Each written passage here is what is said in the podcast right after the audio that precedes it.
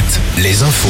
Les infos présentées par Nicolas Mézil, bonjour. Bonjour à tous. Des centaines de manifestants réunis à Nantes, Angers, Tours, Poitiers, Vannes et Limoges, souvent au son des casseroles pendant l'allocution d'Emmanuel Macron hier soir. Des incidents ont émaillé certains de ces rassemblements. Le chef de l'État a souhaité l'ouverture d'une période de 100 jours d'apaisement et d'action, donnant rendez-vous le 14 juillet pour faire un premier bilan. Il a dégagé trois chantiers prioritaires, le travail, la justice et le progrès. Emmanuel Macron a notamment promis de désengorger les urgences d'ici la fin de l'année prochaine et annoncer des changements à l'école dès la rentrée prochaine. En revanche, pas de retrait de la réforme des retraites qui entrera en vigueur à l'automne.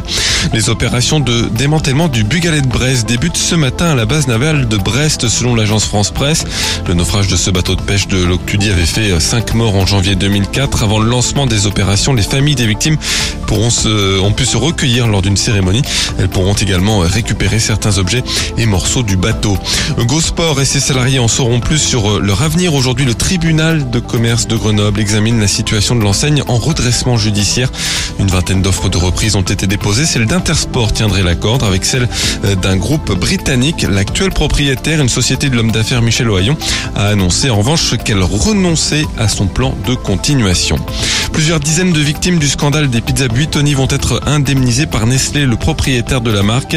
Le montant de l'accord n'a pas été dévoilé, mais il suspend l'assignation de Buitoni qui devait comparaître devant la justice le 9 mai prochain. La contamination de pizzas surgelées par la bactérie E. coli avait provoqué le décès de deux enfants et l'intoxication de dizaines d'autres.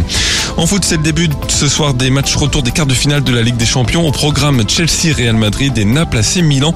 En basket, on joue en National 1 ce soir les derniers matchs des poules hautes et intermédiaires. Match à l'extérieur pour Rennes, Poitiers, Lorient, Chaland et Tours. En Pro B, Angers se déplace à Chalon-en-Champagne ce soir. Quimper à Évreux, Nantes reçoit Orléans.